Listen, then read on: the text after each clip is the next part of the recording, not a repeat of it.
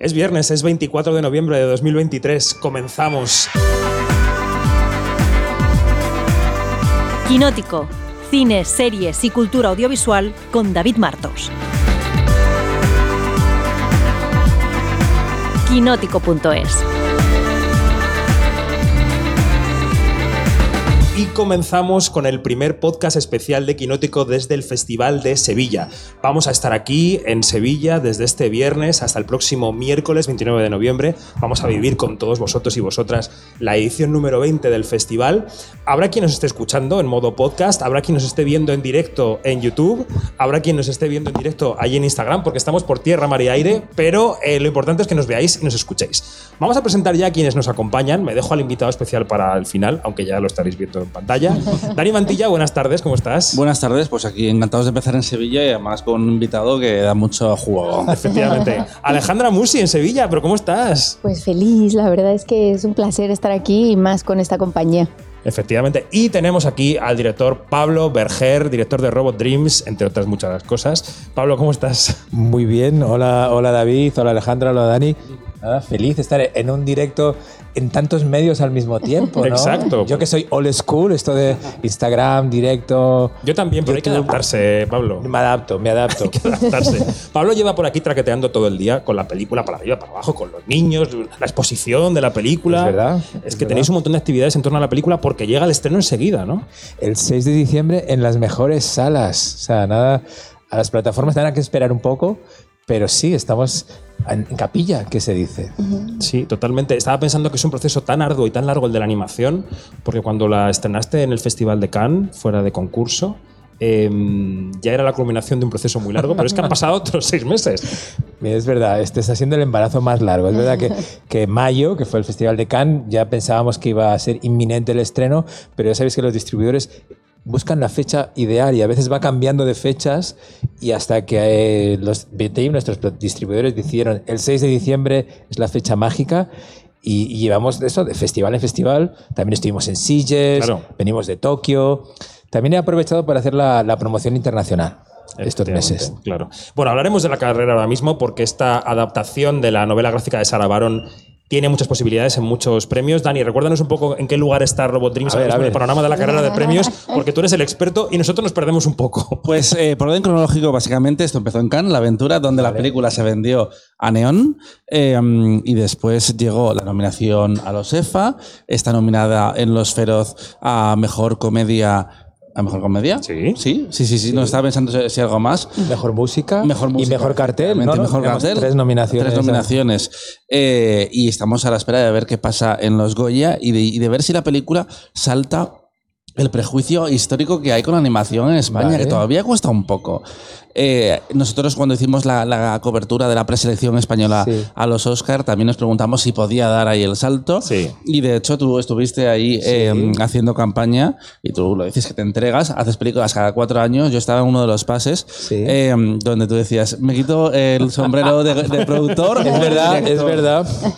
Eh, y también me llamó la atención que te vi en otros pases de otras películas porque querías ver no la competencia, sino lo que hacen los compañeros, ¿no? ¿Cómo se vive esta temporada de premios? Bueno, sin duda es muy excitante. Como bien has dicho, tenemos que coger el megáfono los directores y decimos pasen y vean y queremos que los compañeros académicos vean tu trabajo, pero también hay que ver el trabajo de nuestros compañeros. La verdad, y esto es sincero, ¿eh? yo creo que eh, los directores entre nosotros no existe una, una competitividad real. Es más, bueno, la situación, pero todos eh, se respira mucho compañerismo y todos queremos ver el trabajo de, de los otros.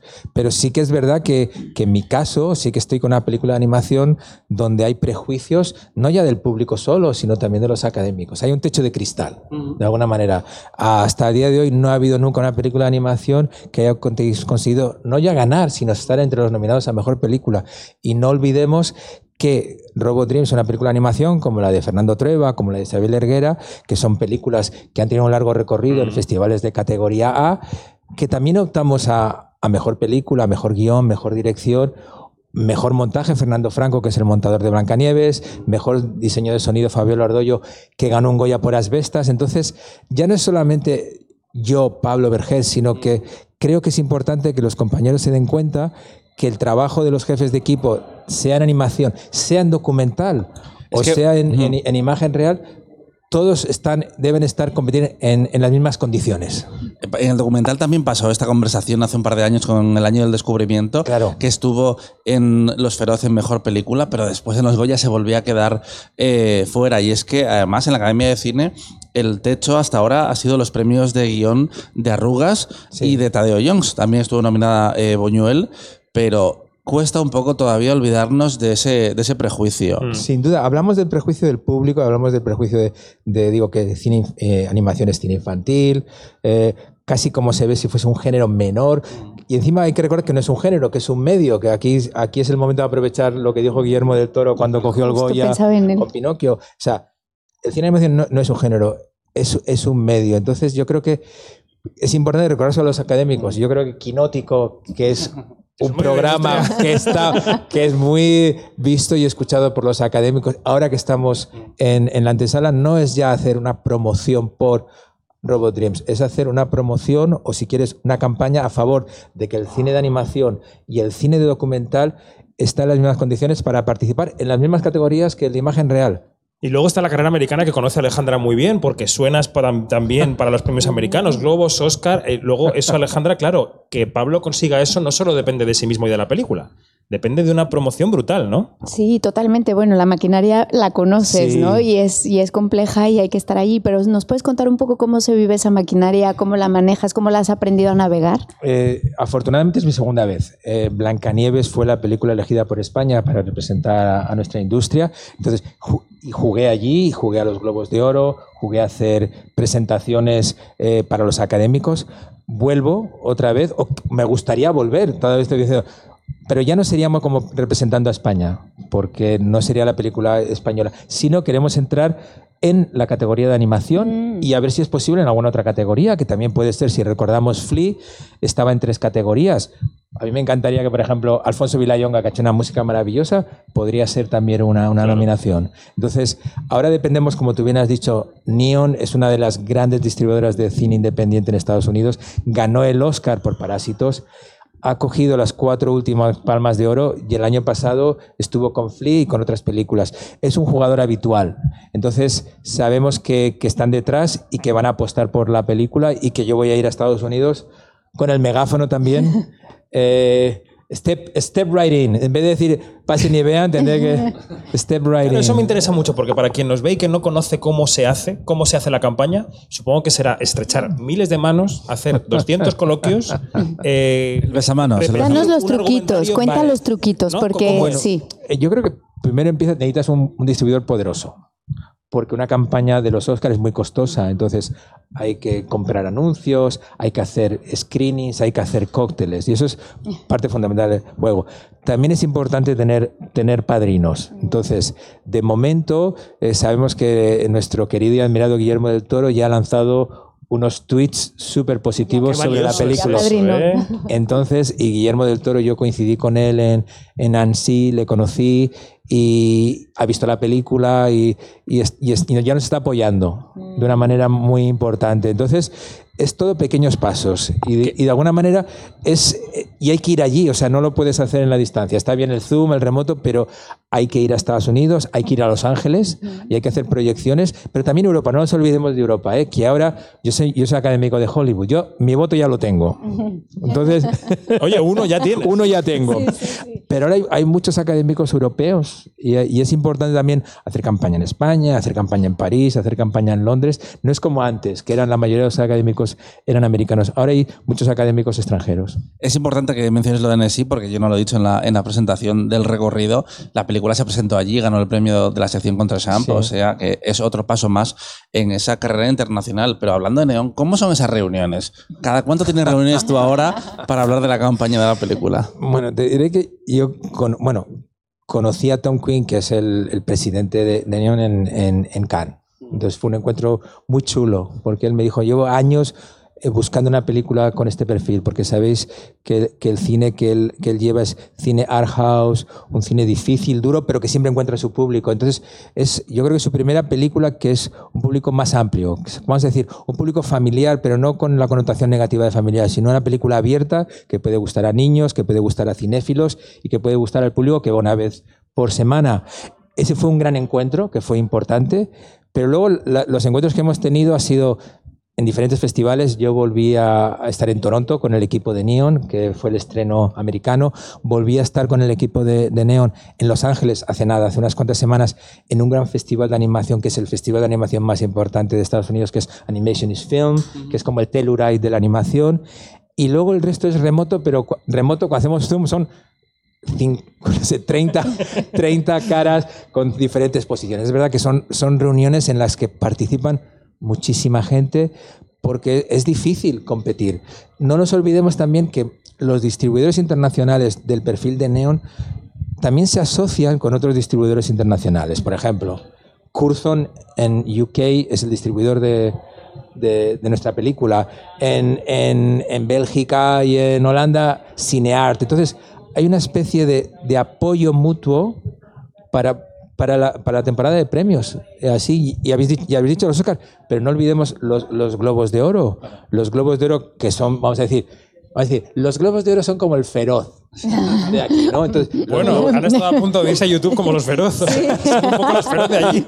Eso. Entonces, de, de alguna manera hay una conexión. Entonces, por ejemplo, en los Globos de Oro, afortunadamente, eh, somos una, estamos entre las seis. O sea, hay entre las seis, entre las seis candidatas ah, y compitiendo con las cuatro películas de, o cinco películas de estudio, ¿no? Entonces, sí que es verdad que para mí es excitante. A mí, me, a mí lo de la World Season me, me pone. Entonces, y me gusta jugar.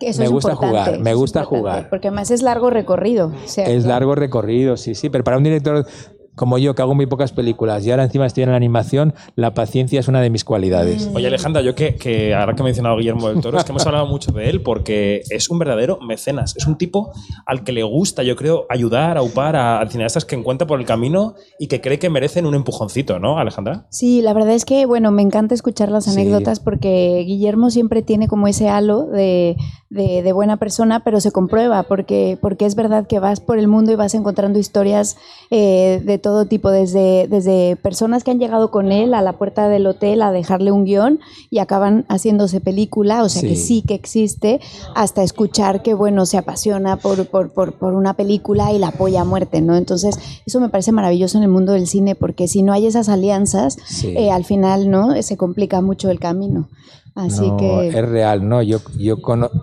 conocí a Guillermo del Toro a través de, de su amiguete Santiago Segura, que Mm. nos hizo la presentación. Yo soy muy amigo de Santiago Segura y yo iba a Nesí y él iba a Nesí y él, él- él hizo la conexión y tuvimos un- una charla larga, ¿eh? Una charla larga de cine, del futuro, de mi película, de sus películas y, y sí que es verdad, él es un, él es un padrino, Mm. él es un mecenas y sabe que él es como que está muy por delante de todos, intenta ayudar y eso y eso es y eso dice mucho de él y de, de su lado humanista y eso yo creo que es importante y lo que es alucinante es tiene la capacidad de dirigir, de producir, de ayudar. Yo creo que no, no sé, casi tiene que haber un hermano tuitear. gemelo. Yo no, yo no- Es muy tuitear, tuitero. queremos tuitear, no, yo, yo que, yo que soy, que no tengo redes sociales, que eh, de repente cuando me mandan, ya, ya he escrito un- unos cuantos tweets positivos. El otro día fue muy, muy reciente cuando anunciaron el estreno en Francia y de repente es cuando cada vez que él manda un tweet parece que, que la industria del cine, o por lo menos la cinefilia, los fans dicen, wow, reaccionan, ¿no? Sí, sí. Hablando del futuro, claro. Bueno, ¿quieres preguntar tú luego voy yo? tengo una Venga, curiosidad dale. nada más para Sí. terminar con este tema pero algún consejo que te haya dado como que se te haya quedado grabado o algo gracioso que haya compartido contigo Bueno, eh, yo creo que para mí lo que me llamó la atención, y esto sí que creo que es importante compartir, ¿no? Que, que fijaros, Guillermo del Toro tiene una carrera impresionante, ha ganado el Oscar a la mejor película. Y él compartía conmigo las dificultades que él tiene para levantar proyectos. Entonces, Fuerte. entonces digo, en el sentido de que es algo que es importante, que cada vez es, es difícil levantar un proyecto. Si Guillermo del Toro tiene dificultades para levantar, fijaros, él, lo- lo- él ha hablado de Pinocchio, lo difícil que fue si no llega a ser gracias a Netflix. Y, y él venía de ganar el Oscar a la mejor película. Y él es un, uno- y fijaros el recorrido de Pinocchio. Entonces, pero bueno, pero en realidad es simplemente una realidad. Tampoco es, no es nada negativo. Es que yo sé que a pesar de tener una, una carrera consolidada en España, cada proyecto es, es un mundo. Y entonces es parte del proceso. Es que además tú solo tienes cuatro películas. Cuatro, en 20 años. es un caso muy particular porque eh, generalmente la, la gente pues aprovecha eh, ese momentum y tú esperas a que la película llegue. Bueno, no tengo vocación así de director de culto. Sí que es verdad que ha habido películas mías que su leva- levantarla ha sido muy complicado, la financiación. La primera película siempre es complicada. Entonces yo cuando hice Torremolinos 73, le, intenté levantar la película antes del boom de Cuéntame de los años 70 y hacer una película de época, de gran presupuesto, una tragicomedia con el mundo de porno del fondo en los 70 de Franco. La gente pensaba que me había vuelto loco, ¿no? Y con Matt Mikkelsen. Y con Matt Mikkelsen, No, no, todo, claro. hay- todo hay que decir, me alegra que, me alegra que saque ese tema, Dani. Es verdad que El descubridor de Matt Mikkelsen. vamos a decir, claro, vamos a hacer una primicia aquí, que la primera, vean dónde está mi cabra. La primera película que hizo Matt Mikkelsen fuera de, de Escandinavia fue Torremolinos, fue como el comienzo. Entonces, bueno, sí que es verdad, ¿no? Pero, pero es verdad que, que era una película que, que fue muy difícil levantar, pero afortunadamente funcionó muy bien en taquilla, en Málaga. Incluso hay una cosa de la que estoy muy orgulloso. Yo creo que es de las cosas que más... Yo creo que soy el único director español que tiene un remake de su película hecha en China y que fue un enorme éxito de. Torremolinos 33. Tú lo sabías, David, ¿no? Yo lo sabía, pero lo había olvidado. ¿La habías olvidado? lo recuerdas? No, yo la, yo la tengo porque, porque fue un gran éxito, fue todavía más éxito allí. Entonces, repitiendo un poco, volviendo al tema, no hay una vocación, sí que es verdad que ha habido películas que han sido difíciles. Después de Torremolinos, yo ya me consideraba un director. Yo decía, nada, ahora saco yo cualquier proyecto y ya se levanta.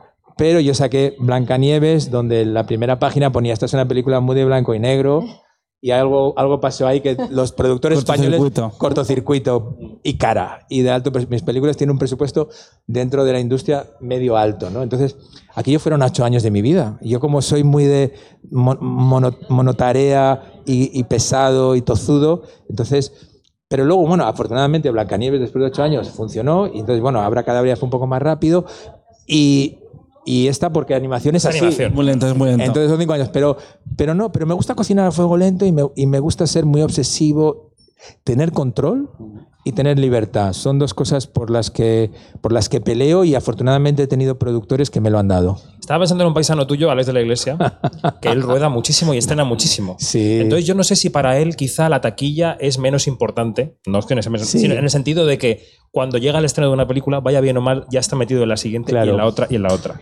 Y en tu caso, al tener tan poco proyecto, Claro. lo que pasa el día 6 de diciembre, no sé si tiene mucha más importancia. Bueno, tiene muchísima importancia. Los directores siempre dependemos del resultado de tu última película. Yo necesito que Robot Dreams financieramente sea viable y, y dé, y dé beneficios a los productores para poder hacer mi siguiente película. Yo lo que busco es crédito. Yo ya estoy pensando en la siguiente. Entonces, para mí es importante. Alex y yo nos conocemos de siempre. O sea, Alex y yo es de, Alex de Bilbao, montamos el Cineclub Universidad de Deusto juntos.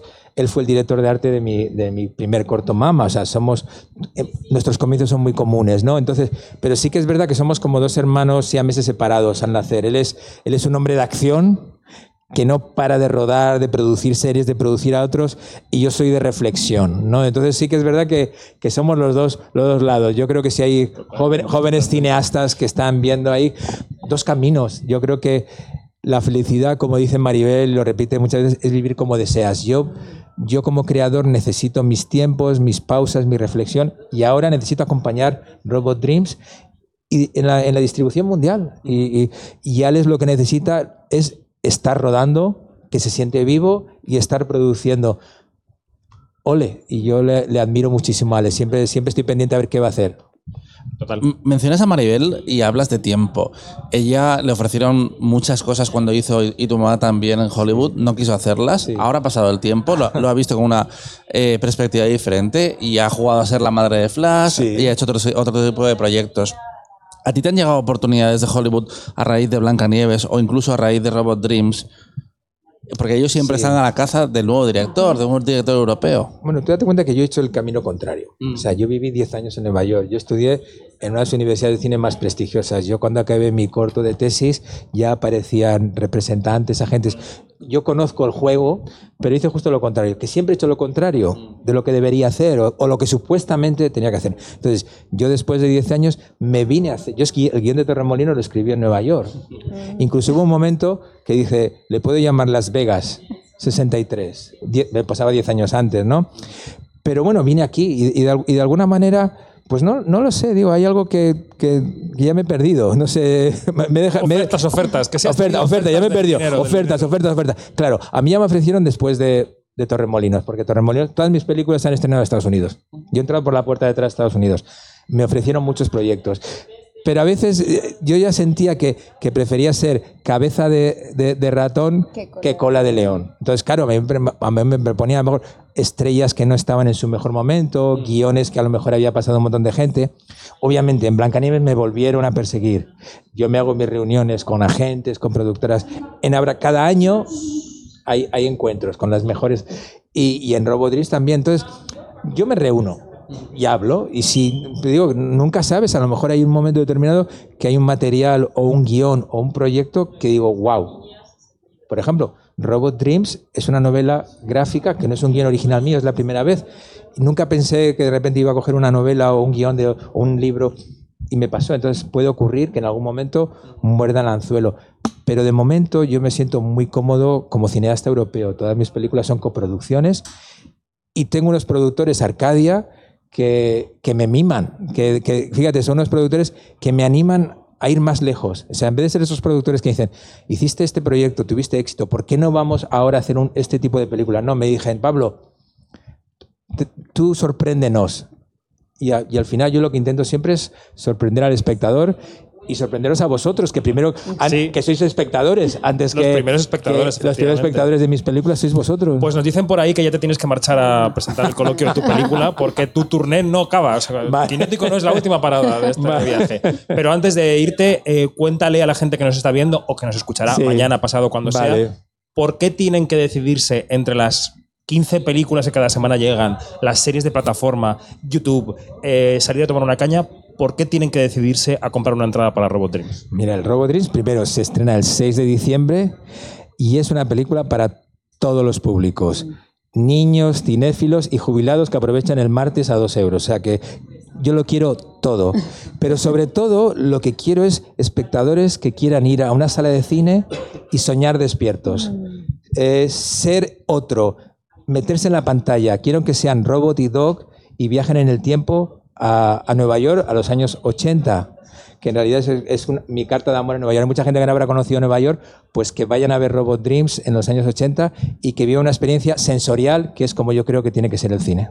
Totalmente. Maravilloso. Pues Pablo, muchas gracias. Gracias a vosotros. Gracias Muchas por gracias. venir. Oye, nosotros Un nos quedamos aquí comentando, pero tú. eh, mm, cuando- Bien. vete- vete Desfila, desfila. Me voy volar, corriendo puedes porque presento, presento ahora, mira, ahora son las 7 y 25, a las 8 Robot Dreams en el Festival de Pues Sevilla. tienes ya el carruaje en la puerta con, con los Es verdad, es verdad. Muchas gracias, chicos. Gracias, Hasta luego. Hasta luego. Hasta pronto. Adiós. Adiós. Bueno, nos acomodamos nosotros aquí un Sí, poquito en el sofá porque tenemos que seguir comentando el festival que ahora que ya no nos oye, que está por allí, con- que se va con su sombrero.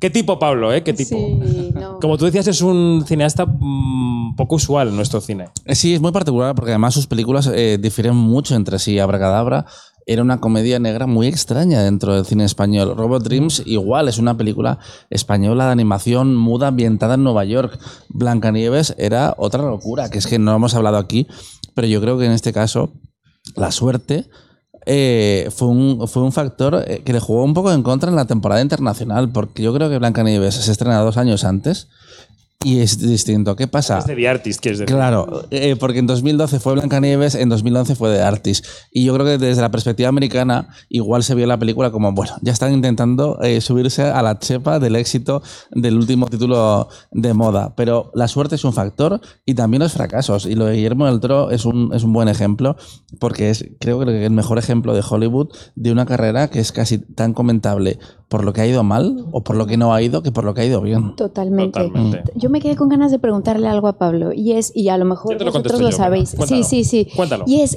¿qué tiene que tener un proyecto? Porque decía que es un director que cocina a fuego lento y le gusta esperar y, pas- y tener paciencia para que lo enganche, para poder dedicarle tantos años a cada una de esas historias. ¿Vosotros sabéis, de casualidad? No sé, estaba pensando ¿No? que no es como un hijo, porque un hijo te toca y te lo, y te lo quedas. Claro, Aunque no te claro, apasione, tienes que dedicarle claro. tiempo y darle comida. Pero esto es una Pero- elección, ¿no? sí, sí. Y entonces, ¿qué tendrán esos proyectos? Ya le preguntaremos, ojalá y haya oportunidad, ¿no? No lo sé, no lo sé muy bien. Yo creo que cada director debe tener su receta particular, ¿no? Sí, sí, totalmente. Me hubiera gustado saber la de él, fin. pero bueno. Bueno, Festival de Sevilla, edición número 20. Eh, ayer fue la primera jornada, hoy estamos realmente en la segunda. El equipo de Quinótico, menos Alejandra, que acaba de Yo llegar. llegué hoy. Estuvimos, estuvo en la gala de inauguración que se celebró en la Real Fábrica de Artillería De Sevilla, donde recibieron giraldillos de honor tanto eh, Juan Antonio Bermúdez, eh, tristemente fallecido, programador de este festival, como la directora francesa Catherine Brelat, eh, que ha estado aquí esta mañana, ahora podemos comentar, y que ha presentado aquí una película que ya estuvo en el Festival de Cannes, también ha pasado por Gijón, que es El último verano. Entonces, antes de que comente Dani cómo ha sido su charla con ella, tú has visto la película, Sí. El último verano, que es el remake de Reina de Corazones. ¿Qué te ha parecido? Ay, yo quisiera que Dani quitado, contara un poco, yo quisiera que Dani contara un poco qué ha hablado con ella, como para, como para, Para ver, para ver por dónde eh, atacamos, o sea, por dónde atajamos un poco la película. Venga, vale, pues que empiece Dani, va. No, es Se que, puede, eh, pero sí. es que hemos hablado más de, de su carrera, porque es una directora que empezó en, el 76. Ella ha contado aquí cómo su padre, cuando ya tenía 16 años, fue a hablar con el director de la Escuela de Cine de Francia, eh, porque quería eh, estudiar cine y le dijo que no, que, que ni se molestara, porque ella como mucho iba a poder trabajar de script. Que las mujeres no están hechas para dirigir y que Agnes Barda, que había empezado 20 años antes, era la excepción a la regla. Ella se cabreó, eh, escribió un libro y dijo, esta es, mi, esta es mi, entrada en el cine y le salió bien. Y a partir de ahí, pues construyó una carrera hablando, siendo una pionera de- del sexo y de- del, del deseo femenino, que es un tema que vuelve a estar presente en el último eh, verano, que es una película que habla so- sobre la moralidad, sobre el- la mentira, cómo nos engañamos a nosotros mismos para no reconocernos eh, ciertos deseos, pero ya sobre todo aquí en la entrevista que ha tenido Titulares. titulares, ha tenido me puedo muchos imaginar, es que me titulares. puedo imaginar. Eh, no, creo que no, eh, creo que no te lo puedes imaginar, Alejandra, porque ha sido, Si no lo has visto, ha sido muy tremenda. bomba ha soltado. Catherine. Es que no quiero, no quiero hacer spoilers de la película, pero, pero Contar un poco de trama para que la gente cuando llegue se estrene, que no sé si tiene fecha de estreno, creo que todavía no. mm, creo que no. Pues cuando se estrene, que la gente sepa por qué tiene que ver o no el último verano. Sí, a mí yo con lo que tengo mucho problema es con el blanco y negro. Y siento que es una película muy blanco y negro. Pero bueno, eh, es una familia que él está eh, segundas nupcias, bueno, sí, segundas nupcias, ¿no? Es lo que te deja ver. Eh, tiene un hijo eh, ado- adolescente, 17 años, a punto de cumplir la mayoría de edad, que se ha quedado con la madre, que te da la sensación que es una familia pues eh, complicada, la madre también, y que la nueva familia es perfecta, ¿no? Porque entonces ves a esta abogada que además se, se dedica a trabajar en, en asuntos de familia, a proteger Totalmente. chicos, custodias, ¿no? Y que es bu- buenísima, súper ecuánime, maravillosa, súper paciente, eh, amantísima mujer, este, madre, tienen adoptadas a, Se dos, viene, se viene. a dos niñas, ta, ta, ta. Y entonces todo es tan, tan, tan perfecto que yo de verdad decía, aquí se masca la tragedia desde el minuto uno. O sea, es que lo ves venir, lo ves venir. Y llega este chico, 17 años, pelo rizado, rubio, problemático, complicado, complejo. Y a ver, no quiero decir más, pero es que yo creo que veis venir un poco por dónde va la trama, ¿no? Y entonces, ese es mi gran problema con la A película. Maribel Verdú, pues algún personaje reciente de Maribel Verdú. Sí, También, ese también, es mi también. gran problema con la película, que, que es demasiado obvia y que, y que siento que es como de verdad decir, eh, mostrar lo retorcido de- de- del personaje, pero sin dejarte nada como de, de curiosidad, ni de, o sea, hasta el deseo me parece como mal logrado, ¿no? Entonces, eso es lo que me ha pasado con la película. Creo que el tema es muy interesante porque, bueno, el deseo maduro, ¿no? Eh, es, es- es algo de lo que se tiene que hablar y me parece que está bien, y también de estas vidas perfectas y de estas familias perfectas y de lo que se quiere ocultar y lo que no se dice y lo que se prefiere obviar y todo eso está bien, pero creo que es muy artificial. Claro. Ese es mi gran problema. A mí me parece que es interesante que se adapte al mercado, fran- bueno, al mercado francés, sí, porque creo que el conflicto que tiene ella es muy francés en realidad. Sí, es muy francesa la película, Película además. francesa totalmente. Sí, porque es el deseo. Sí, ¿no? bueno, Sí, sí. básicamente, a ver, ya lo has dicho más o menos por ahí y es, es la premisa, no es ni mucho me- Es un final del primer acto prácticamente. Qué moral de, de, de fornicar Pero, con un... claro, a ti que- que te así, excite. no pasa nada, se puede que te decir. excite el hijo de tu pareja, por otra parte, muy budial en todo, eh, hay que Exacto. decirlo. Sí, eh, sí. No es nuevo. Eh, es como muy francés. Y a mí me gusta que en la segunda parte de la historia va a caminos diferentes en la película danesa, que es mucho más eh, mm, pesimista y mucho más oscura, hasta qué punto una persona está dispuesto a cruzar una línea roja para proteger esa vida que ha construido. Y en el francés, en la película francesa, como siempre, es un poco más disfrutona, un poco más... Es muy disfrutona, Claro. Dani. El placer- el placer de la sea, carne. sí, sí. Sí, y es un poco también lo que te deja un poco la peli, como en un limbo, mm, no quiero decir moral, porque no me gusta hablar tanto de, de- de- como de lo moral en las Habla- películas. hablamos demasiado de la moral ahora en ¿no? el cine, yo pero, creo. Sí, pero te deja como en un limbo de en dónde estás como directora. O sea, ¿qué es lo que quieres decirnos realmente? ¿En dónde estás tú? Esa es un poco la parte que siento que queda muy ambigua y que es un poco gris, ¿no? Ella ha contado que considera que el, el deseo es un motor fundamental en la vida. El deseo que se puede representar a través del sexo o a través, en su caso, ya contaba, de volver a dirigir por primera vez en 10 años. Que se ha sentido viva y ha dicho que se quiere morir en un set de rodaje. Oh. Porque ella desde 2013 no estrenaba nada y de repente vino el productor de él y de Benedetta. Said. Sí, y le dijo. Toma esta película, creo que la podemos hacer mejor o la podemos hacer francesa. Y la han Eh, y es francesa. curioso porque ella tiene 75 años, lleva mm, 40 años hablando del sexo en el cine. ¿Qué pasa? El mundo ha cambiado. Ha llegado el movimiento Me Too. Han traído, por ejemplo, los coordinadores de intimidad, que Bueno, yo bueno, bueno, no le he preguntado por ellos. Ella se ha preguntado sola. Ella se ha preguntado sola. ¿Sí? Yo tenía cuatro preguntas un poco ahí a nivel de pues, Me Too, coordinación de intimidad, un poco cómo ha cambiado el mundo.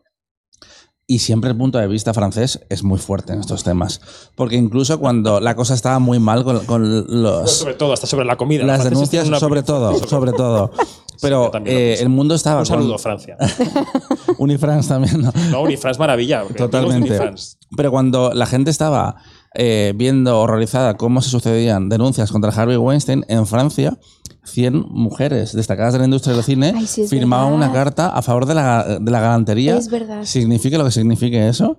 Y diciendo de un poco, a ver, chicas, Relajémonos un vamos poco. a relajarnos un poco. Vamos con lo de Breilat. ¿Qué dicen Sí. los coordinadores de intimidad? Eh, y Breilat, ella ha dicho eh, que eh, básicamente eh, le parece una aberración, que son unos estafadores, unos impostores y unos... eh, había otra palabra que acababa en, en res, ¿vale? Pero bueno, en- iba, iba en, en esa línea. Relleno el hueco. Pero es que lo mejor de todo, después de la parrafada, eh, ha sido su, su giro final, que ha sido magnífico. He dicho, bueno, en esta película tuve que utilizar una porque los productores ya te obligan a utilizar un, un coordinador de, de intimidad. Le mando saludos desde aquí, ¿no? Sí, sí, casi, No, no, casi. no, no. La entrevista es maravillosa, está en nuestro canal de YouTube la- y en quinótico- quinótico.es también la podéis consultar. O sea que Y el otro highlight, eh, yo le he tendido la mano porque ya decía que al principio, cuando ya empezó, no había referentes de ningún tipo. Y, y le he dicho. Ha habido directoras francesas en los últimos años que han hecho pues, grandes películas hablando del cuerpo o del placer eh, femenino. Y he puesto los ejemplos de Céline Sciamma, de Julia eh, Ducournau o de eh, Audrey Diwan. Y he dicho que, para empezar, que, que las obras maestras no entienden de género, que no le gusta hablar de la separación de directores Pues ahí y directoras, que podemos estar de acuerdo, pero que de ninguna manera. que efectivamente que ella es referente de esas directoras, pero que su cine no les interesa. Em, que hay un- que a ella su una- cine no le interesa. O sea no le que interesa- a ella el cine de ellas no le interesa. Exacto, Exacto. exacto, Que hay muchas obras maestras que ver y que estas no han hecho ninguna. Como para qué perder el tiempo. Y, y ya el remate ha sido buenísimo. Al final, cuando ha dicho que obras maestras de una mujer, ha habido una. De Bárbara Lowe, básicamente una en la historia del cine. Eh, y después, cuando yo había cambiado de tercio, porque tampoco es cierto que ella es una persona de, de otra generación y tampoco hay que ser sens- sensacionalistas en ese tema, pero le he preguntado si quería volver a dirigir. Ella ha contestado que sí, que, que se quiere morir en, en un set, como decía antes. He dicho, por cierto, quiero aprovechar la oportunidad para decir, eh, ha reivindicado a esta directora, ha dicho que también le gusta Jane Campion. Y su última frase de la entrevista ha sido que no le interesa es como- ella, ella lo quería Hay dejar una claro. pequeña inquina personal. Sí, sí, sí, puede ser, puede ser. Yo creo que después de esto la gente va a correr a ver la película, porque, o sea, ¿no? Más, más chicha no puede tener. Bueno, vamos a ir terminando ya nuestro podcast diario. Estaremos Mm. aquí durante cinco tardes. Eh, luego, el día número 6, aprovecharemos y grabaremos aquí nuestro podcast semanal también. Pero antes de irnos a, eh, a por la fritura directamente a algún bar de Sevilla, Mm. eh, hoy los Goya han anunciado que sus, eh, el anuncio de sus nominaciones va a ser el día 30 de noviembre, es el próximo jueves. Y la novedad no es esa, Ujú. van a presentar Luis Tosar y Ana Castillo, sino que lo van a hacer en un programa de televisión, en la primera de televisión española, un programa en directo. Es decir, la alianza Academia de Cine Televisión Española se toma la cosa mucho más en serio que nunca. Van a hacer un programa que los periodistas veremos en la sala de, de proyecciones de la Academia. Y luego, cuando acabe ese programa, porque Luis Tosar y Ana Castillo no estarán allí, sí que pasarán por allí los principales nominados para atender a los periodistas. Eh, ¿Qué os parece? ¿Qué os parece que la televisión eh, siga un poco el ejemplo americano, ¿no? De las nominaciones de los Oscar o de los Globos que se hacen en la televisión que albergará los premios y que los periodistas seguimos en diferido también, Alejandra. Pues yo creo que hay que hacer todo lo que sea para que la gente vea las películas, se interese y, esté allí. Entonces, bueno, pues sí, hay que hacer eh, la presentación en televisión y los pases de prensa y que empiece a desfilar, hay que hacerlo. O sea, creo que son buenos ejemplos que me parece que además hay que intentarlo y que si funciona, pues a por ello, me, me gusta, o sea, creo que hay que meterle eh, caña al tema y que, y que, y que está, está guay que, busque, que se busquen nuevas fórmulas. Yo lo aplaudo. Y el cine y la televisión son medios basados en la emoción y hay que apelar a ella porque vas a llegar al espectador de una forma mucho más directa. Los Oscar tuvieron el invento horroroso hace unos años de grabar las nominaciones en vídeo, renunciar a esa presentación en directo donde tú escuchabas como los publicistas, no los nominados, pero sí los publicistas, reaccionaban a las cinco y media de la mañana a las nominaciones de esos meses de trabajo. eh, y era muy guay de repente ver las reacciones en directo muy honestas. Y de hecho yo este año iría un poco más allá y aparte de la, se- de la señal eh, de, mm, de Ana y de Luis en la tele, pincharía a la gente que estuviese en la Esa de la academia. Es una gran idea, ¿eh? Claro, yo les informaré de, chicos, esto va a estar grabado. No hay que Venid sobre- peinados. no, eh, claro, no, no, hay- no hay que sobreactuar, pero eh, porque en, Y en- estás en pidiendo a un representante que no sobreactúe. Un Claro. saludo representante de España.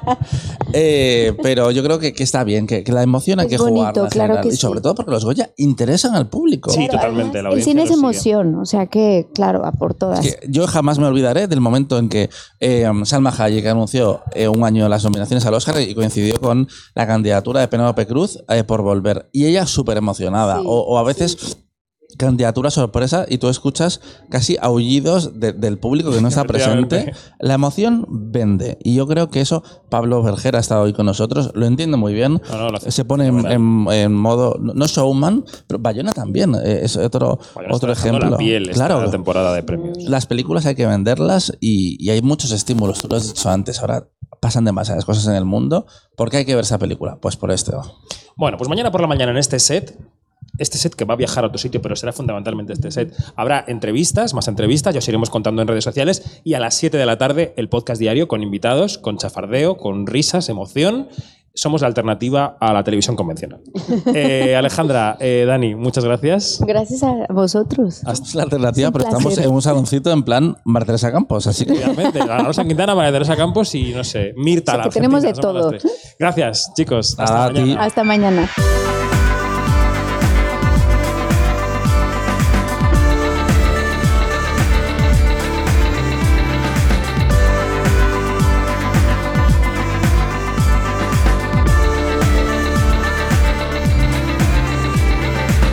Es todo, más información en quinótico.es, primera con K y segunda con C, y en nuestras redes sociales, donde somos Quinótico. Adiós.